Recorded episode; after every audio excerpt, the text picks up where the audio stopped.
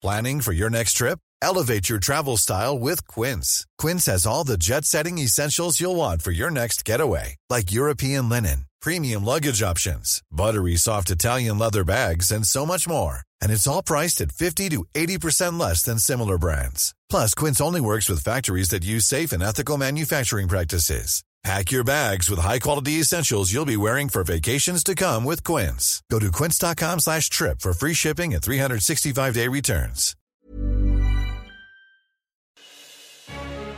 Je me présente, je m'appelle Yvan et je suis zoonaturaliste et aventurier. Ma passion Le monde du vivant. Et je vous invite à me suivre dans mes aventures directement sur le terrain, en audio, avec Curieux Live.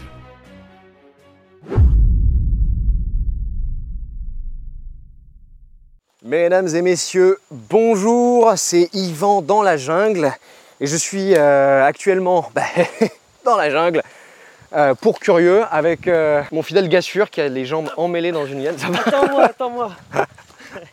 On est là, c'est mon, c'est mon Gassure, bien, On est tout cool. mon bon Blaze, mon Glaude, Toujours à l'aventure. hein, mon monsieur Chéras, ma vieille denrée.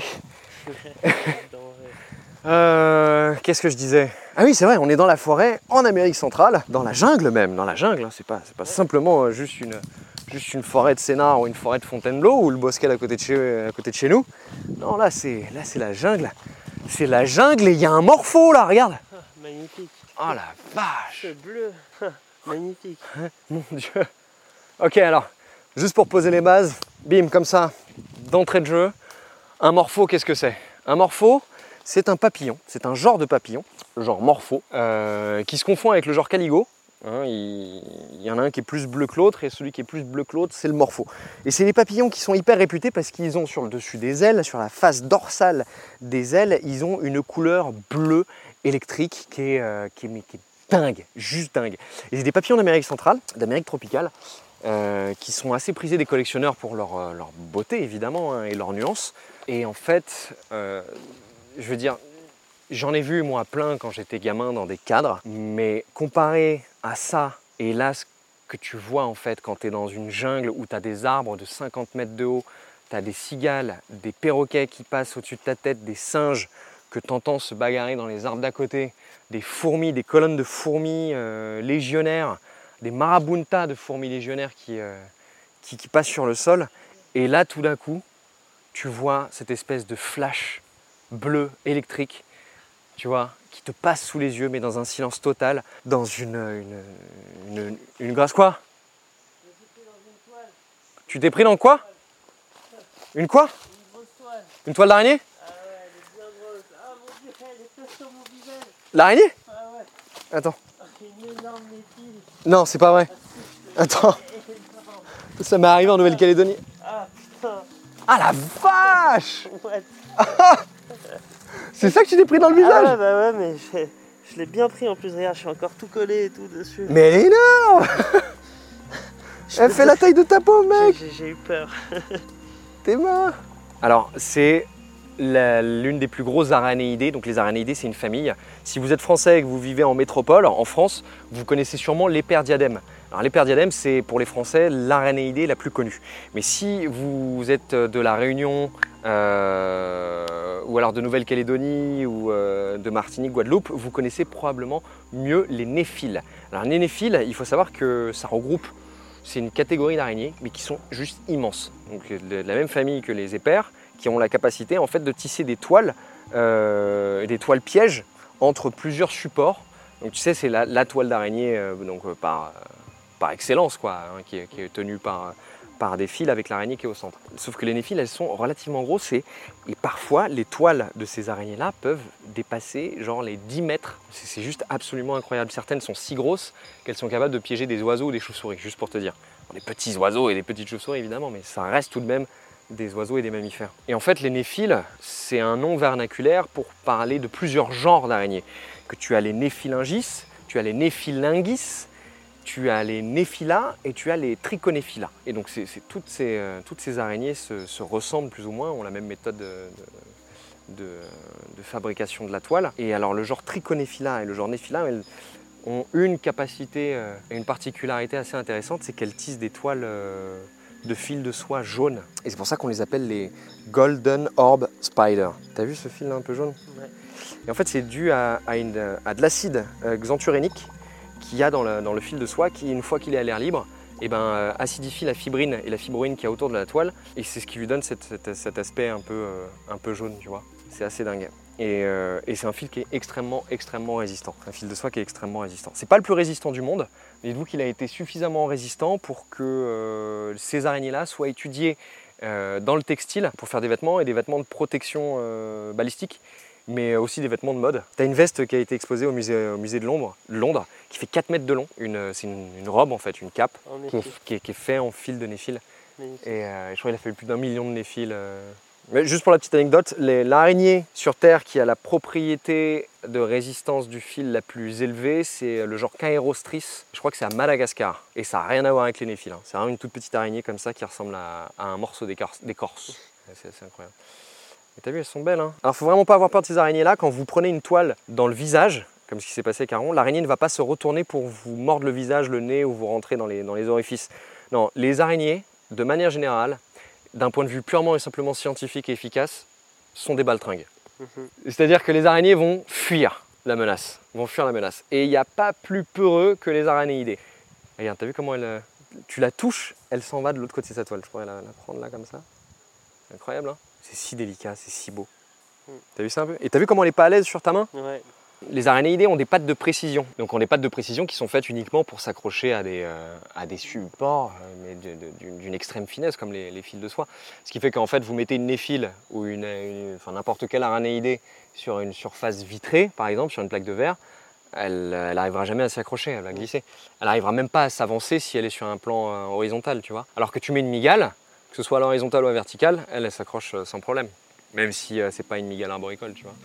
Mais euh, qu'est-ce que c'est euh, C'est marrant, on, on flippe, on flippe des araignées à chaque fois, mais, mais c'est un animal qui est tellement vulnérable, qui est tellement peureux de tout. C'est si gracieux, si efficace. C'est- curieux, c'est intelligent, c'est pas. Les Non, motifs, ils servent à quelque chose ou? Ça, le motif Ouais. chez les araignées, c'est souvent c'est le camouflage ou alors, tu sais, ça peut être une coloration aposématique. Mhm. Tiens, bah, D'ailleurs, en parlant de coloration aposématique, à la base, on est là pour ça. Hein Parce qu'à la base, c'est vrai qu'on recherche des grenouilles. Je sais même plus si je l'ai dit dans l'objectif de mission. Si, si, tu l'as Si, je l'ai dit, hein. on cherche-. Ouais, attends, c'est quoi On sort. On est dans quelle zone là Je sais- là, là, pour un moment. On sort par là. Vas-y, vas-y, je te suis. Allez, Je vous, je vous- je vous parle de ça dès qu'on sort de cet endroit euh, du chétan, parce que c'est vrai que là, c'est un peu le piège. Merci de. Merci de. Ah la vache T'as sauté ou t'as glissé? Ouais, saute Menteur, je suis sûr que t'as. Vache. Moi j'ai glissé.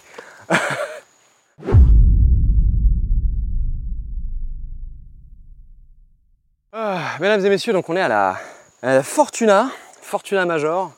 C'est entre Monteverde, la province de Heredia, Arenal et à gauche de, à l'ouest de Saint-Rosé. On est à peu près à 900 mètres, euh, ouais, 700, 900 mètres euh, du niveau de la mer, d'altitude par rapport au niveau de la mer. Et on cherche une dendrobate bien, bien précise.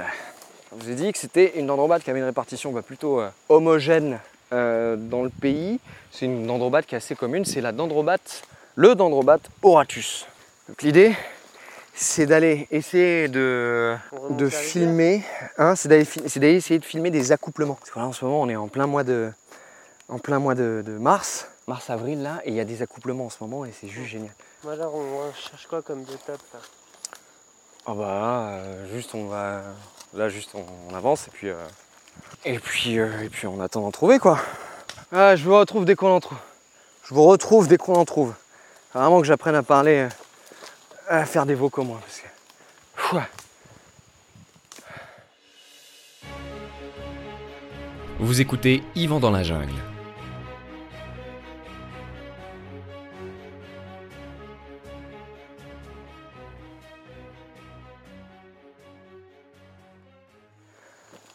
Vous suivez toujours Yvan dans la jungle avec euh, Aaron qui nous accompagne. Salut Aaron, Salut à tous ça va Aaron Ah ouais, la marche est La longue. marche est longue là.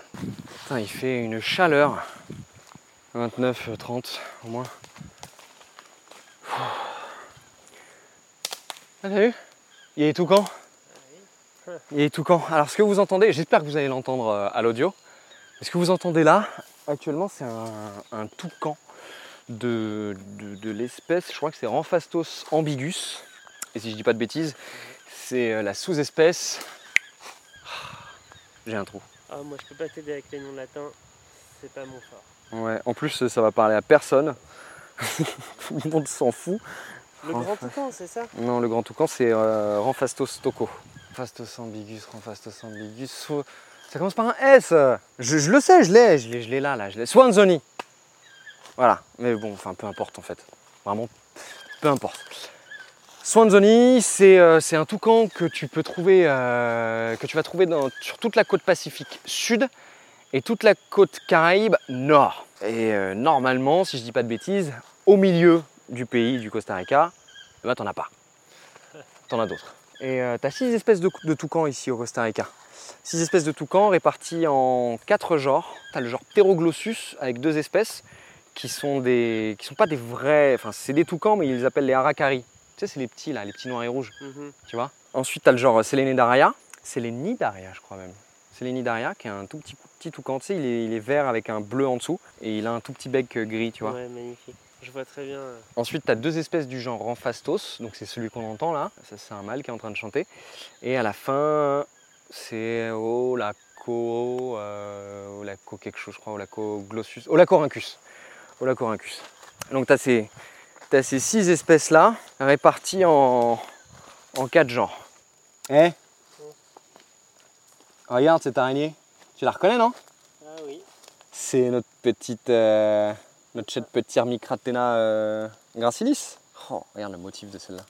Superbe. Hein Alors les Micratena gracilis, ce sont des araignées triangulaires. Euh, oui, mesdames et messieurs, ce sont des, des araignées triangulaires qui ont une forme qui ressemble à tout, sauf à une araignée.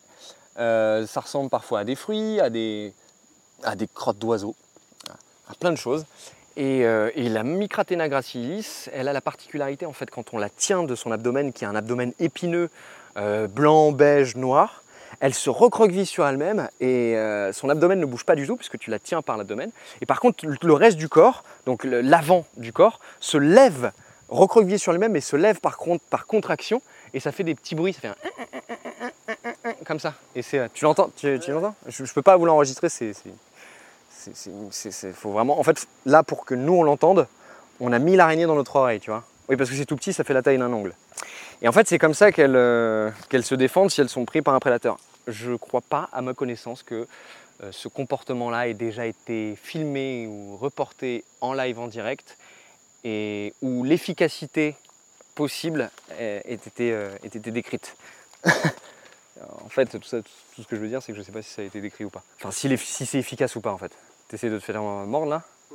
Elle le fera pas. Non. Ce qui est fou, c'est que même son abdomen, là où il y a l'étoile qui se forme, Mhm. non, c'est dur, genre. Mhm. Et on dirait qu'il y a un bouchon. Mon dieu, qu'est-ce que c'est beau. C'est. euh, Faut le voir, hein, une araignée comme ça, faut. euh, Tellement de choses dans la jungle. Et euh, une autre particularité de ces araignées-là, elles sont tellement lourdes qu'elles sont obligées de se déplacer à chaque fois la tête en bas. Donc euh, elles vont tout faire pour jamais tomber au sol. Mais quand elles doivent se déplacer sur une tige ou sur une feuille ou sur un fil, en fait, elles auront toujours la tête en bas. C'est euh, le prix à payer pour avoir euh, un abdomen colossal. Allez, continuons. Ah, il y a un peu de soleil, n'empêche. hein. Ah oui. Ouais, elles vont peut-être sortir. hein. Tiens, essayons de voir. euh, essayons de voir si on peut pas se rapprocher, euh, aller voir dans cette zone là, près de, près du, près de l'arbre. Allez, à Tant que le loup est pas. Si le loup. Oh, regarde un papillon. L'été, il nous mangerait. Comme il n'y est pas, qui nous mangera pas. Nous y es-tu Entends-tu Quoi? Ah, bah voilà Ah Attends, chope les gants, chope les gants. Là. Ouais, c'est bon. C'est bon. Ouais, vas-y, vas-y, enfile, enfile. Ok. Ah. Allez-vous-en, allez-vous-en, les, les guêpes géantes. Laissez-moi travailler. Alors, tu l'as En vrai, j'ai même pas besoin de la toucher. Elle s'en va pas. Eh ben voilà, ça y est Un dendrobate.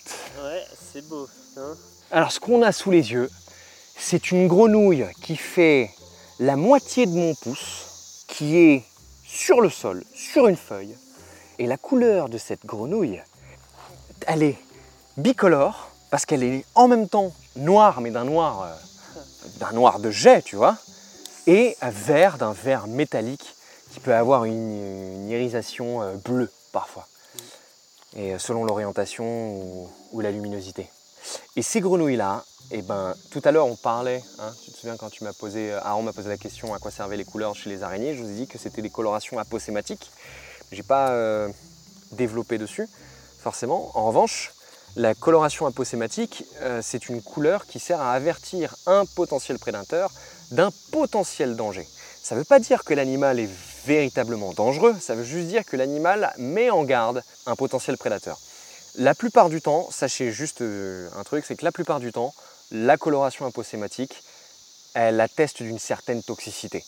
Et là, les dendrobates, mais toutes les dendrobates, que ce soit le, genre dendrobate, le genre ophaga, le genre philobates, eh ben, euh, sont très très toxiques. Alors évidemment, il y en a d'autres qui sont, euh, il y en a certaines qui sont plus toxiques que d'autres, mais la toxicité, on en parlera dans un autre, euh, un autre podcast parce que c'est un très très lourd chapitre, mais il y a beaucoup de choses à dire. Donc aujourd'hui, on va se contenter juste de, survoler le sujet et juste de vous dire que ce sont des grenouilles qui sécrètent un alcaloïde, donc une substance toxique qui peut être très très dangereuse pour la santé humaine en cas d'ingestion ou de contact avec la peau ou des plaies. Euh, on s'est on s'est déjà fait brûler avec Aaron euh, il y a quelques mois. Oh mon dieu, vous allez l'entendre celle-là parce qu'elle est juste au-dessus de notre tête. eh. Oh la vache Oui, oui, vas-y, vas-y, euh, chante et mets ton territoire. Ah, ouais. C'est euh, c'est le genre de truc que tu choisis pas, ça, tu vois. Vaut mieux ça que les tracteurs. Ah oui, vaut mieux ça que les avions. Oui, moi j'habitais en banlieue parisienne avant. hein. Tu sais, entre l'aéroport d'Orly et la gare d'Ablon-sur-Seine, quoi. C'est pas la même. Ah non, c'est pas la même, je préfère avoir les cigales. Largement. RPZ le 9.4 d'ailleurs. Donc elle sécrète un alcaloïde qui est très puissant et qui peut être très dangereux pour la santé humaine. Et avec Aaron, donc on s'est fait cramer euh, le bras il y a, il y a- il y a- Il y a 6-8 mois. Et euh, en fait, ça vous fait une brûlure sur la peau. Et on a eu de la chance parce que là où elles sont, euh, là où la, grenouille est passée, euh, il n'y avait pas de plaie. Donc le, mucus toxique euh, qui, était sur la grenouille n'a pas pu pénétrer profondément la peau et être balancé dans le système sanguin. C'est là que ça devient dangereux, c'est quand ça passe dans le système sanguin. Mais la grenouille nous est juste passée sur le bras, juste passée sur le bras, et on a eu une brûlure pendant deux semaines. On n'a plus les marques par contre. On n'a plus les marques, ça, ça marque pas comme les méduses, tu vois. Il y a quand même eu une petite croûte à la fin. Tu te souviens? Oui, ça gratte. En anglais, on les appelle les dart poisonous frog, les, les fléchettes empoisonnées. euh. Ouais, c'est ça, les, les dards empoisonnés, les grenouilles de dards empoisonnées en fait, puisque euh, certaines tribus en fait euh, utilisent le venin de ces, de ces grenouilles pour enduire des flèches ou les fléchettes pour chasser. Allez, Ça qui te cause la mort. ouais, allez. Ouais, il faut qu'on avance nous. Waouh, En même temps. waouh. Vraiment là, waouh. Et encore, ça n'a rien à voir avec les cigales d'Asie. Les cigales d'Asie, on ne pourrait pas parler. Même là, à bout portant avec un micro collé à ma bouche, on m'entendrait pas. Je te jure. Si vous voulez voir ça, allez en Asie, dans le parc national de Cat Tien, en mars. Et vous allez voir, vous allez perdre vos tympans.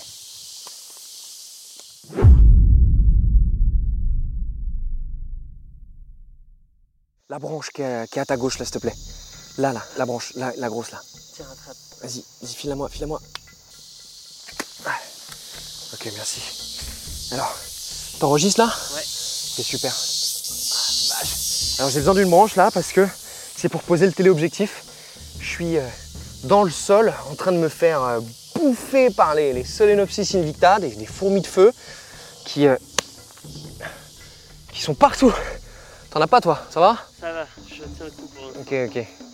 Et, euh, et en face de nous, il y a, il y a deux dendrobates qui sont en train de s'accoupler là. Un mâle qui essaye de, de- de forcer un petit peu la femelle. T'as vu comment elle fait? Attends, faut que je, faut que je filme. Regarde, est-ce que tu arriverais à éclairer avec la LED? Là, là, là, tu te mets là, tu te mets là-bas. Alors elles sont pas farouches, on est à, on est à, à 2 mètres à peu près, 2 mètres de, de- de- de la scène là. C'est vraiment juste à côté. Et la plupart du temps, les dendrobates vous voient d'assez loin et, euh, et elles prennent la fuite euh, relativement facilement. Sauf que là, quand elles sont occupées à faire autre chose, vraisemblablement euh, s'accoupler, eh ben, euh, elles sont plus focalisées sur ce qu'elles sont en train de faire que, que vous. Tu peux éclairer un peu plus? Là, Alors sachez qu'on est en pleine journée dans, euh, dans une forêt au Costa Rica et, euh, et que mine de rien, il n'y a pas énormément de luminosité. Il n'y a que 5% des UV qui traversent dans une forêt tropicale.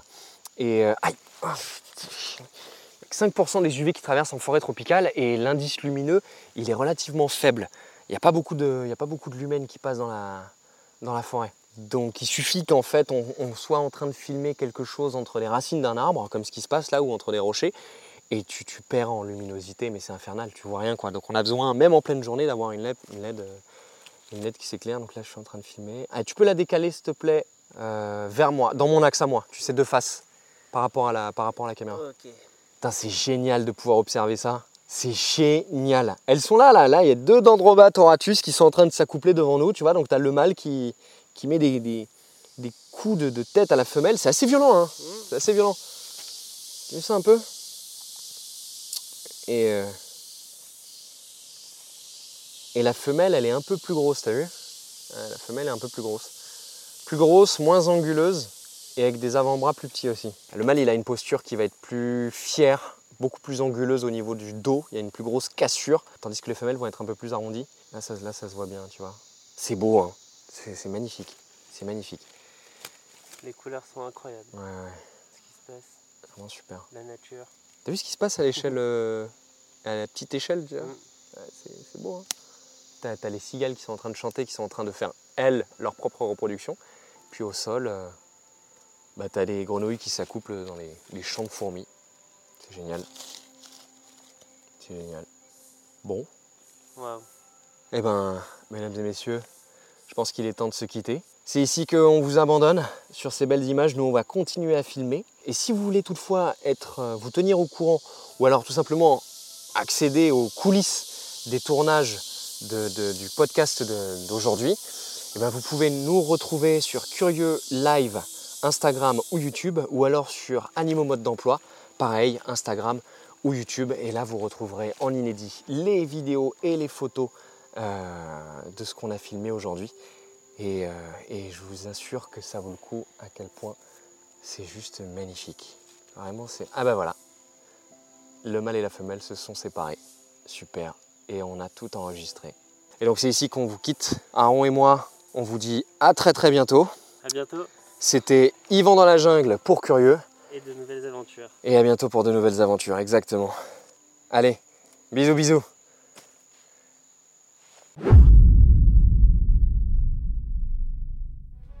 Vous venez d'écouter Yvan dans la jungle avec Curieux Live, au cœur d'une aventure inédite. Ce que mon père disait toujours, sois fier de ce que tu sais et heureux de ce que tu ne connais pas.